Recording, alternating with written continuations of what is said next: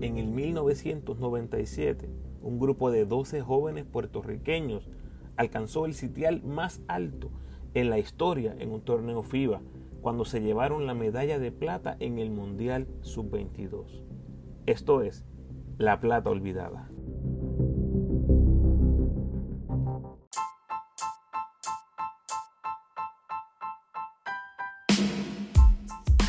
Buen día, Gorillo, y bienvenidos al quinto capítulo de la serie La Plata Olvidada, un proyecto que dirigí hace cinco años para los clecas del deporte, donde Paco y yo charlamos con los protagonistas del equipo sub-22 que se llevó la medalla de plata en el mundial de su categoría en el 1997.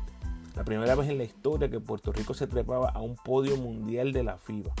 En agosto del 2022 se cumplen 25 años de ese histórico podio y lo que estoy haciendo es trayéndoles todas las entrevistas originales durante las próximas semanas. Ya les compartí los capítulos con Charlie Fajardo, Bobby Joe Hatton, el dirigente Carlos Morales y con Carlos Vázquez. Y hoy les traigo mi charla con el Babyface Guayacán Santiago, quien pudo haberse llevado el MVP del torneo viniendo de la banca si Puerto Rico se hubiese llevado el oro. ¡Wow! Si quieres recibir las notificaciones cuando les tiro nuevo contenido, tienes que suscribirte al podcast en tu plataforma favorita y déjame un review, por favor, si te gusta el contenido que les traigo. Si no lo has escuchado, date la vuelta por el episodio 101 del podcast donde escogemos los mejores 5 dúos en la historia del BCN. Recuerda seguirme en tu red social favorita, Instagram, Facebook y Twitter como El Ramo Opina por favor dale like al post, compártelo y comenta en mis redes. Además, me puedes enviar tus preguntas o sugerencias a elramoopina.gmail.com o en cualquiera de mis redes sociales. Puedes apoyar al ramo convirtiéndote en patrocinador del podcast y lo puedes hacer a través de Anchor con 10, 5 o un pesito al mes. Agradecido por tu sintonía. Que disfrutes. Es un privilegio tener en el podcast a un veteranazo de 20 temporadas en el BCN, siete veces campeón con los cangrejeros y los vaqueros. También fue uno de los 12 magníficos que ganó la medalla de plata en el Mundial Sub-22 del 97. Con nosotros, el Silent Killer, el Babyface Guayacán Santiago. Bienvenido, Guayacán. gracias, gracias por la oportunidad. Eh, esta serie de entrevistas la hemos llamado La Plata Olvidada, ¿verdad? Obvias razones, es una, una medalla de la que muy poco se habla y en mis ojos es nuestra más grande gesta en el baloncesto borico. Vamos a hablar un poco de tu experiencia. Eh, hablemos un poquito del premundial Guayacán. Estuviste en esa en ese premundial en Caguas, donde tuvimos un juego que perdimos por bien poco contra el, equipo de Estados Unidos que estaba Tim Duncan, Pierce, etcétera. ¿Recuerdas ese partido y, y qué y qué nos dijo ese partido a nosotros? Pues mira, este fue un juego web muy emocionante. Sabíamos que Estados Unidos era el equipo a derrotar, eh, un equipo con pues con tanto talento que y superestrellas. Eh, nosotros tuvimos un buen torneo y cuando nos enfrentamos a ellos que, que perdimos por dos puntos, ya nosotros en nuestras mentes sabíamos que, que teníamos mucha oportunidad en el Mundial, porque ese es el equipo más duro del torneo y en el Mundial ellos no iban a ir. En el, en el sub-22 ellos no iban a ir. Y ya con eso, pues nosotros ya, ya todos estaban mentalizados con que pues había mucha oportunidad fue un juego, pues, un, juego que tuvimos la oportunidad, creo que él tiró el último tiro de tres y lo falló. Okay. Y para, para ganar, o para empatar, no sé si creo que fue para ganar. Okay. Y pues, este, no se dio, pero estábamos contentos con la labor y con el esfuerzo que hicimos, sabiendo el equipo que ellos tenían. Claro que sí.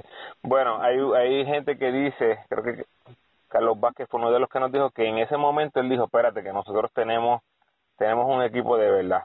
Eh, bueno, Guaya, vamos a movernos al siguiente año, eso fue en el 96, ahora estamos en el 97, ya tiene siete temporadas completas en el BCN cuando estamos en este proceso de hacer el equipo. Cuéntame, ¿cómo fue esa batalla por esas posiciones de armador? Porque yo creo que Padilla estaba bien firme en el en esa posición de, de inicialista, pero tú tenías a, Carlos Arroyo y Bobby Joe metiéndote presión. ¿Cuánta cuánta presión te, te pusieron esos chamacos? Bueno, no no tan solo Carlos Arroyo y Bobby Joe, estaba Cristian Dalmau también. Eh, eran tres gares que podemos decir que es lo mejor que había en ese momento. Ah. Eh, yo siempre estuve confiado en, pues, en lo que yo hacía, yo me preparaba bien, siempre, tres o cuatro meses, siempre entrenaba este dos veces al día. Mi preparación siempre ha estado pues en buenas condiciones, gracias a Dios, no importa el, el cuerpo que uno tiene, porque para ese tiempo pues uno uno estaba bien flaco, ¿eh? Este, Cristian ha sido siempre sólido. Okay. Cristian siempre ha estado sólido y pues esos gares comparados conmigo, pues ellos siempre se, se estaban por la fuerza, ¿ves? Pues nada, yo fue una batalla fuerte, yo creo que el último corte fue que se quedó Cristian y se quedó Carlos.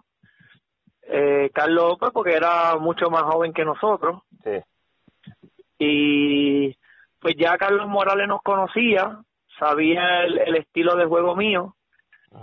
Y pues nada, fui escogido y gracias a Dios pues pues todo me fue muy bien, fue una de las experiencias más grandes en mi vida, en mi carrera como baloncelista, donde pude aceptar muchos retos, venía del banco a cambiar el momentum de juego. Y para mí de, de toda mi carrera creo que fue mi mejor torneo. Es decir, mucho Guayacán, porque tú, tú tuviste varias temporadas en BCN que... Para mí fue mi mejor torneo porque yo en el BCN pues yo era regular y acá me enfrenté a países eh, como España, bueno, mundialmente Yugoslavia. Claro. Y, y no es lo mismo cuando tú empiezas que cuando tú vienes del banco. Cuando tú vienes del banco vienes más frío. Ah. Eh, es otra responsabilidad y te digo mi mejor torneo porque pues fui consistente todo el torneo y pues llegamos al mundial y lucí bien, ¿ves? Y esa, esa parte pues me hace ver a mí como mi mejor torneo porque es bien difícil cuando tú vienes del banco que cuando eres regular. No, eh, en superior yo siempre era regular y tuve buenos juegos, pero aquí venir del banco y hacer lo que uno hizo, pues, y llegar y que el equipo llegara eso, eso, a eso es lo que yo me refiero. Claro que sí, claro que sí. Nos dice Carlos Morales, Guayacán, que eh, entrando al partido final, la, el share, ¿no? Lo, lo, lo, que se hablaba eh, afuera de la cancha era que si Puerto Rico ganaba, ibas a ser el MVP del torneo. Eh, ¿Estabas consciente de eso? Eso se decía. Los compañeros me decían que había tenido una gran temporada eh, estaba siempre de, de, que no iba a ser fácil porque también estaban jugadores como como Dani Santiago, el mismo Charif, Puruco, estaban teniendo una, una buena temporada. Y, y casi siempre los MVP no vienen cuando vienen del banco, los MVP salen cuando son de regular y pues pues por más cosas que la gente diga, este yo estaba enfocado en lo mío y, y pues en el último juego perdimos y pues fue una derrota pues que no honestamente con el momentum que nosotros teníamos no me la esperaba porque estábamos estábamos calientes el entusiasmo estaba ahí el equipo bien unido si salíamos a comer todo el mundo estaba ahí un equipo que que pues no se separaba ni ni ni para ir a comer. Y pues este yo creo que, que el torneo el torneo a mí me vino de show. Yo después de ahí fue que empecé a, a, brillar en el BCN y como te dije me sirvió mucho de experiencia. Oye Guayacán ese ese torneo tú sientes que te dio como un boost saliste motivado saliste como que como, diciendo contra yo, yo yo soy uno de los mejores en el mundo en esta edad y eso eso subió tu nivel de confianza en el, en el, en el baloncesto profesional? Obviamente, cuando uno se enfrenta a jugadores este de ese calibre y, y tienes un buen torneo, pues te eleva la confianza. Eso fue, como te dije, mi mejor torneo. Yo después de ahí me sentía como que podía contra el mundo. eh, porque en esas categorías, en esa categoría hacer lo que nosotros hicimos, este, pues la confianza se eleva y, y y gracias a Dios pues pues Carlos Morales me dio la oportunidad de poder desarrollarme en ese en ese torneo y me dio la oportunidad me dio la confianza. Y cuando llegué aquí pues ya tú sabes la confianza siempre eh, ya estaba ya estaba ya estaba en high. Por las nubes. Mira, sí, estaba por las nubes ya Bobillo nos habla de los pillos dice este grupo de que salía del banco tú eras el más veterano eh, junto con Carlos Vázquez. Cuéntame un poquito de, los pillos en ese equipo. Pues mira, este, Bobby lo llamó los pillos, todo el mundo lo llamó los pillos porque éramos los que los que cambiamos el, el momentum de juego, los que hacer trabajo sucio como dicen, y pues ese ese ese rol que cada uno tenía pues ya ya estaba medido, ¿eh? este sabíamos que Carlos en algún momento quedando ocho, siete, ocho minutos ya el cambio venía, porque la forma de dirigir de Carlos pues era así, era un tiempo regular y luego pues venía este como a los seis o siete minutos pues ya tenía programados los cambios. Depende de qué jugador estaba caliente o qué jugador no estaba caliente. Y pues en ese momento nosotros éramos los que los que cambiábamos el juego. Si estábamos perdiendo pues nosotros éramos los que a los que nos llevaban los pillos, tratábamos de hacer todo lo posible por, por mantener ese juego este pues en un mismo ritmo. Y, y nada este ese ese ese ese ese nombre de los pillos nosotros lo llamamos porque siempre estábamos estábamos juntos este esa unión ese grupito que venía en, en que era Bobillo era este Puruco estaba yo Carlos Vázquez pues el equipo que, que pues, ese, ese, ese cuadro nadie, nadie, nadie se lo esperaba. Y cuando entraba, pues daba el máximo. Nosotros nos llevamos los pillos. bueno, Guayacán, ¿cuán importante crees que era eh, que todos tenían experiencia en el BCN? Pues muy importante. Hoy en día, pues estamos teniendo ese problema que, que los jugadores jóvenes, pues no tienen la oportunidad de jugar superior. Yo a los 14 años yo estaba en superior, me enfrentaba a jugadores pues ya grandes, mayores, y pues eso me sirvió a mí yo ser el jugador que fui. Ahora mismo el problema que hay en Puerto Rico es ese, que, que hay jugadores que tienen 14 años pero tienen que esperar a que tengan 18 y caer en, en el sorteo para, para poder ser, para poder jugar y ser elegible. Sí.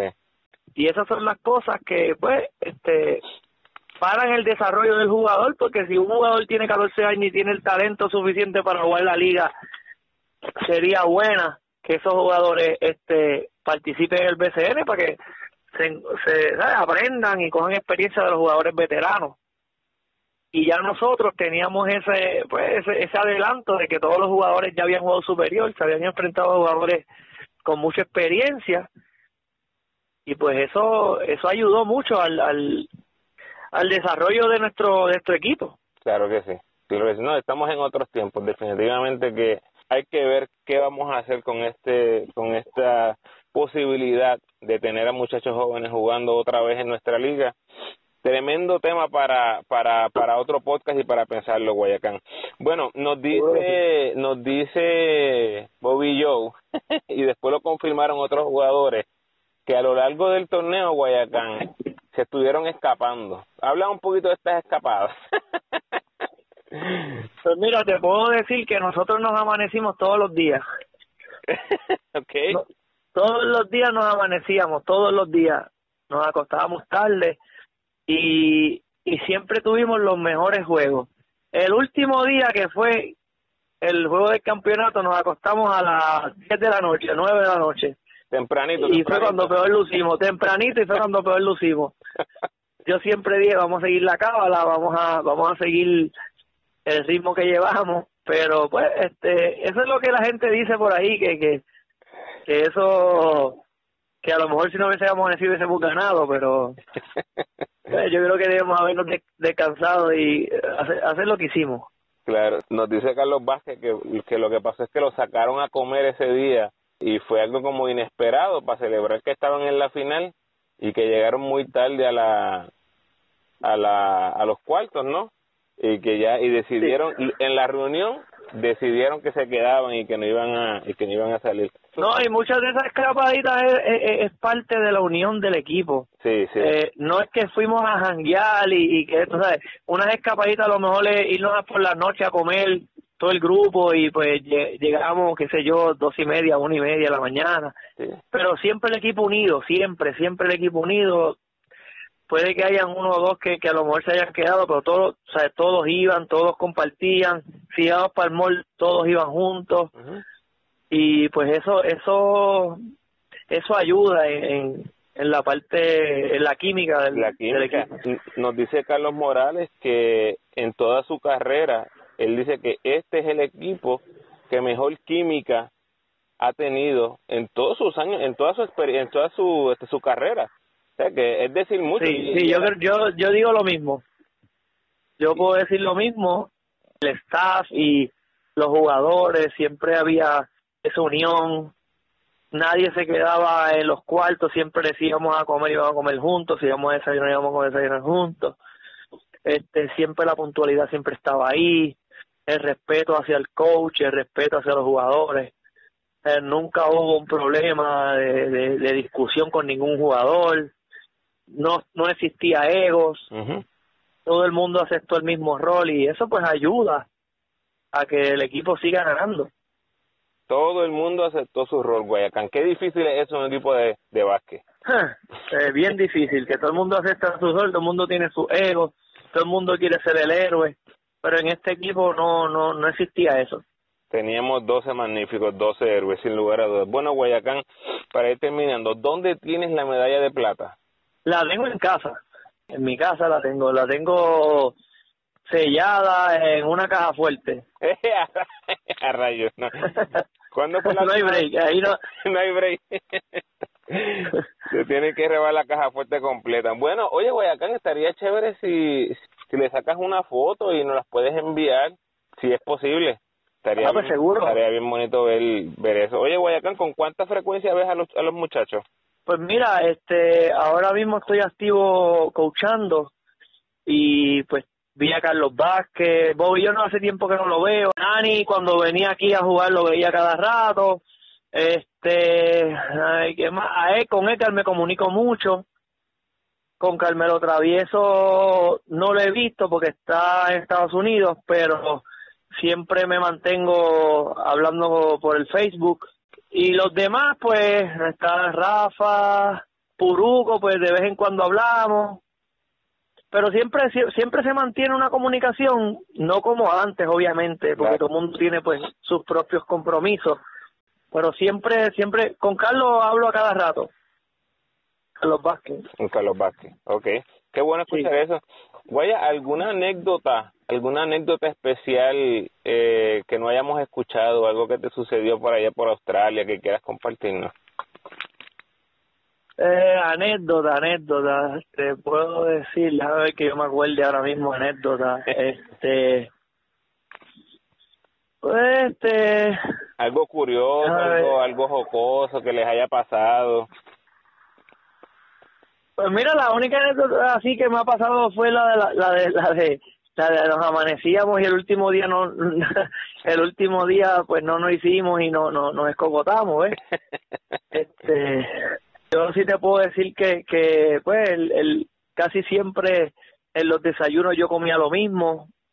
Yo a mí me gusta mucho las cábalas. Okay. Este si si yo sentía que que tenía que, que comer este revoltillo con bacon y lucía bien pues el otro día revoltillo con bacon y revoltillo con bacon y yo terminaba comiendo revoltillo con bacon todo el viaje soy soy bien supersticioso y pues eso mentalmente me ayuda aunque muchos no crean a mí, a mí me ayuda muy bien, muy bien.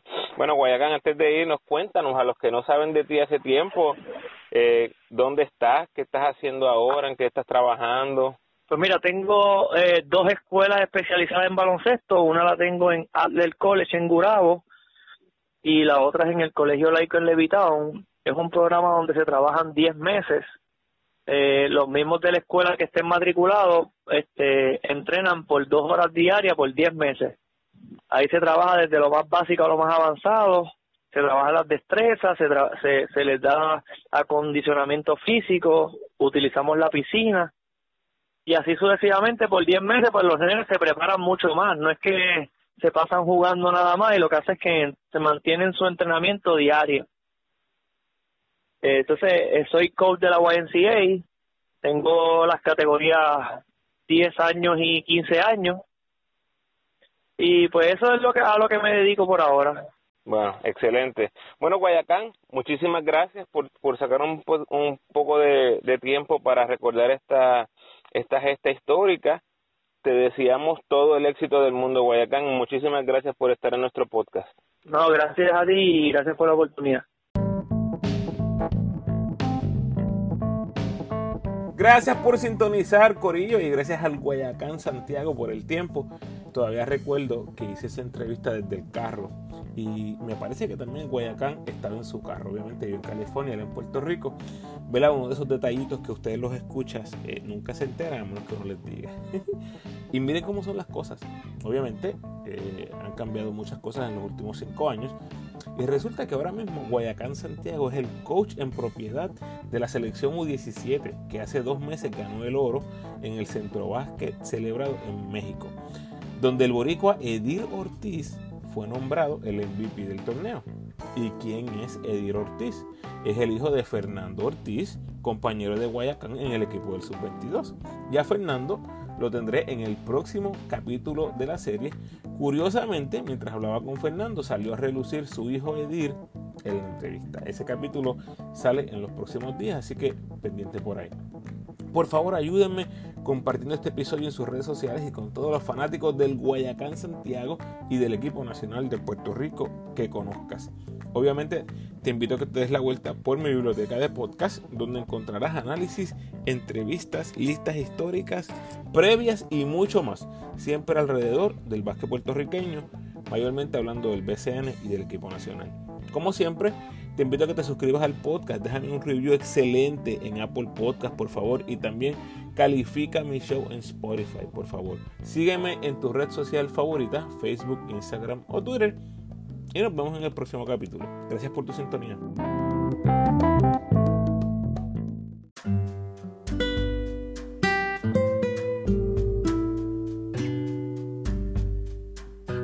El pensamiento de hoy. Sanar no significa que el daño nunca existió. Sanar significa que lo que una vez dolió ya no controla tu vida. Bendiciones.